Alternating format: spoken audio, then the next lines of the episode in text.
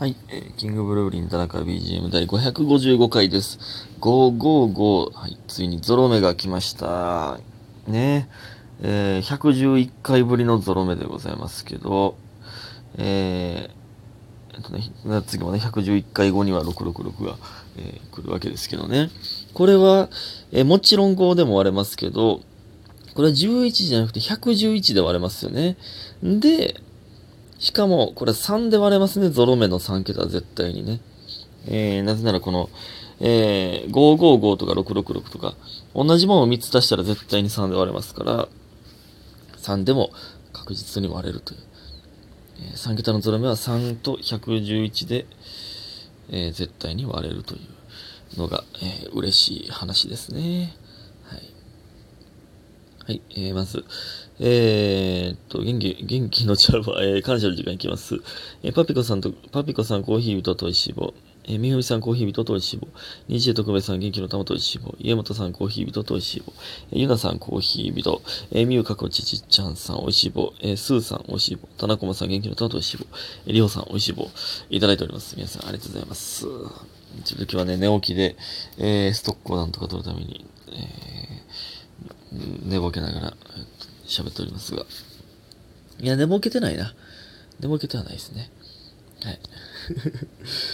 で、ほんまにもう、そのね、洗濯も回すなと思ってダラダラしてたら、ブーンと洗濯機の音し、一晩が洗濯機回し始めて、うわ、やってもたって、えー、ルームシェアあるあるですね。で、もう今日はもう、えー、ベランダのスペース的に干せないんで、で、まあ明日も僕のね、えー、スケジュール的にちょっと干せなさそうなんで、明後日やな。あ、まあ明日の夜か。やっちまったな。って感じですね。うん。えー、で、えっとね、今日は、えっと、そのね、朝喋っておりますので、お便りをたくさん読ませていただきたいと、えー、思っております。まずですね、DJ 特命さん、おもろくて好き。だけのお便りいただいております。ありがとうございます。いや、嬉しいですけどね。これだから DJ 特命っていう名前は、あの、匿名で、一番最初に設定しなかったら全部これになるんで、あの、全部同一人物だとは限らないんですけど、この DJ 特命さんがね、おもろくて好き。うん。いえ、ありがたいですね。その、なんていうか、まあまあ、別に他に、特に言うことはないけど、ほんこれだけ伝えたかったみたいな感じとかもなんか、嬉しいですよね。えーなんか不器用さというか、えー、知らんよ、知らんで。そんなことないかもわかんないですけど、なんかいいですよね。えー、で、そして、みふみさん。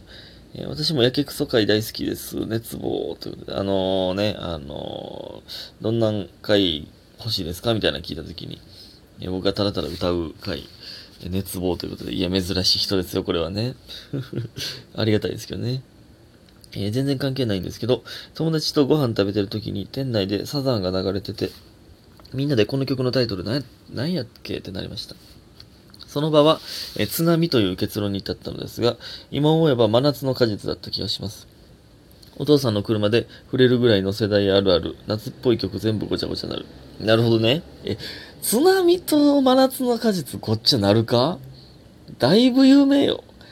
見つめ合うと素直におしゃべりできないが津波でしょ？津波のようなわびしさにって言うでしょ？で、四六時中も好きと言ってが、えー、真夏の果実ですよね。え、四六時中も好きと言って、夢、忘れた。な、何やったっけ忘れられないラーメンソーが、マラソン果実ですよね。まあ、こっちはなるんかな。まあ、あんまり知らん人からしたら、まあ、こっちはなるもんね。僕も、その、まあ、聞いたことあるけど、ぐらいのやつってやっぱこっちになるもん。だあのー、最近、その、勉強という意味を込めてというか、ヒゲダンをね、あ、こんな曲も、これ、聞いたことあるな、聞いたことあるなって、えー、なんか垂れ流したりすることあるんですけど、ごやっぱこっちはなるもんな。こっちはなってたもんな。で、未だに、あ、この曲とこの曲別やったんやってなったりしますもんね。あるあるやね、これね。えー、ありがとうございます。そして、えー、もう一つ、えっ、ー、と、うんうんうんうんうんあれ入手だったぞ。ありました。ユヒミンさん。これユミヒンさんかって一瞬見間違えたんですけど、ユヒミンさんでしたね。まだ違う人でしたね。ややこしい、ややこしい名前ですが。えー、手繋ぐって私も聞いたことないですね。自然と繋いでた。うわええー、な。聞いたことない。自然と繋いでた。あ、でもそう聞かれたら男子はキュンとするのかな、きっと。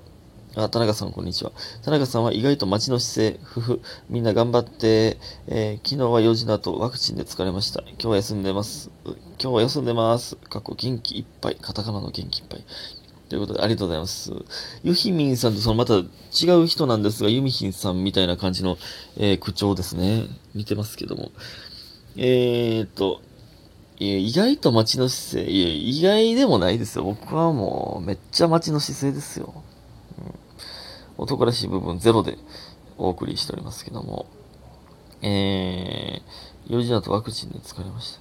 まあそうですね、えー、大丈夫ね、昨日か、がっつり休んでおりましたけど、でもなかなか熱出えへんとか言って、熱出るはずやねん今日な、みたいな、なんか熱出したがってましたけどね、なんかわかんないですけど、全然無事そうでしたけどね、大丈夫ね。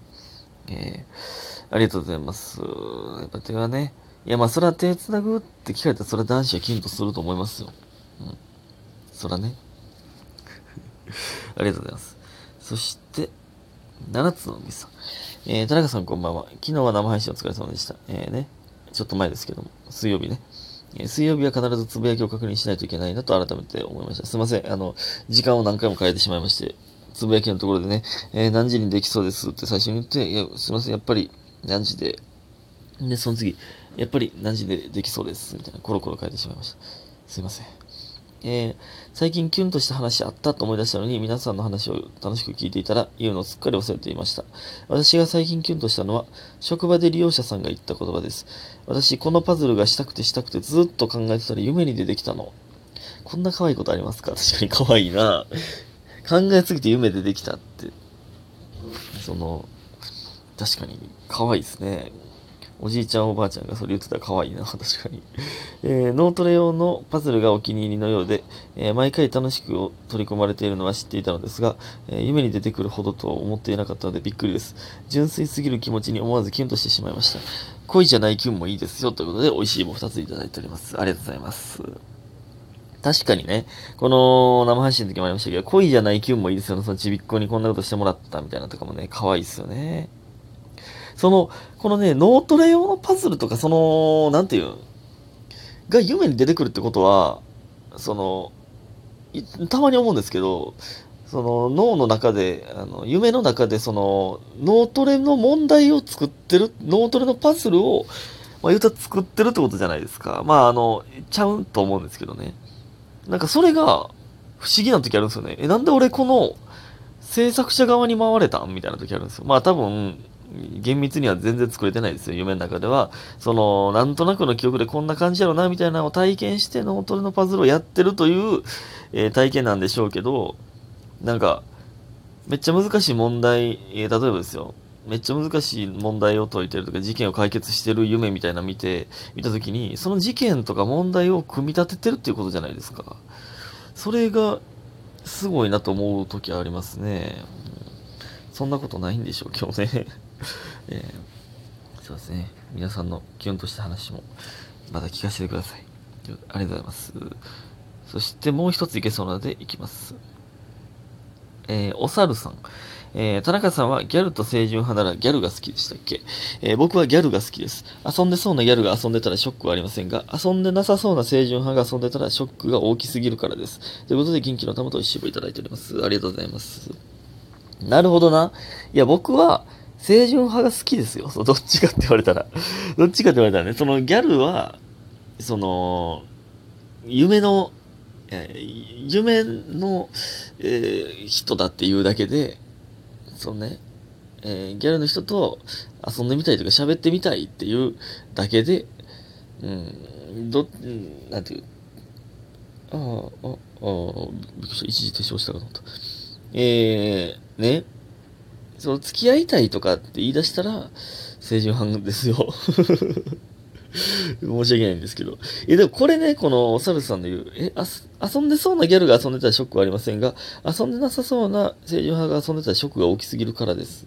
だからギャルが好きっていうのもちょっと謎ですけど、これね、これもね、ちょっと清純派損ですよね。もうしゃあないねんけど、しゃあないねんけど、この、ちょっといつも言ってる、その、僕がね、言ってる、元ヤンが優しくしたら優しく、めっちゃ優しいみたいになるみたいなのとちょっと似てるような気するんですよね。普通、ずっと優しかったやつが優しくても別に何も言われへんけど、元ヤンが優しくしたら、めっちゃ優しいみたいになるみたいな。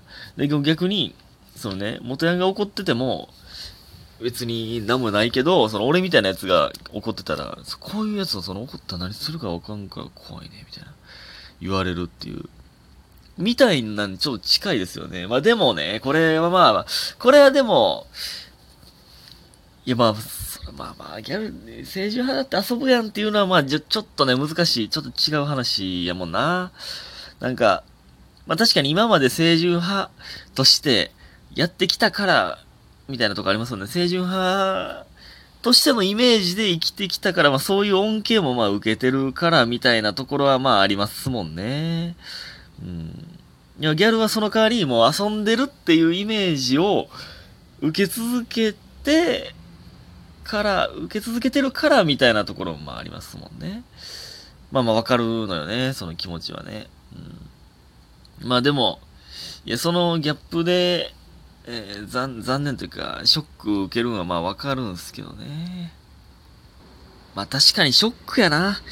遊んでなさそうな人が遊んでたらショックやもんな。確かにな。いや、でもまあ、逆に、そういうイメージない人が、なんか、グッとなった時に、お、あ、そうなんやっていうのもありますけどね。ということで今日も皆さんありがとうございました。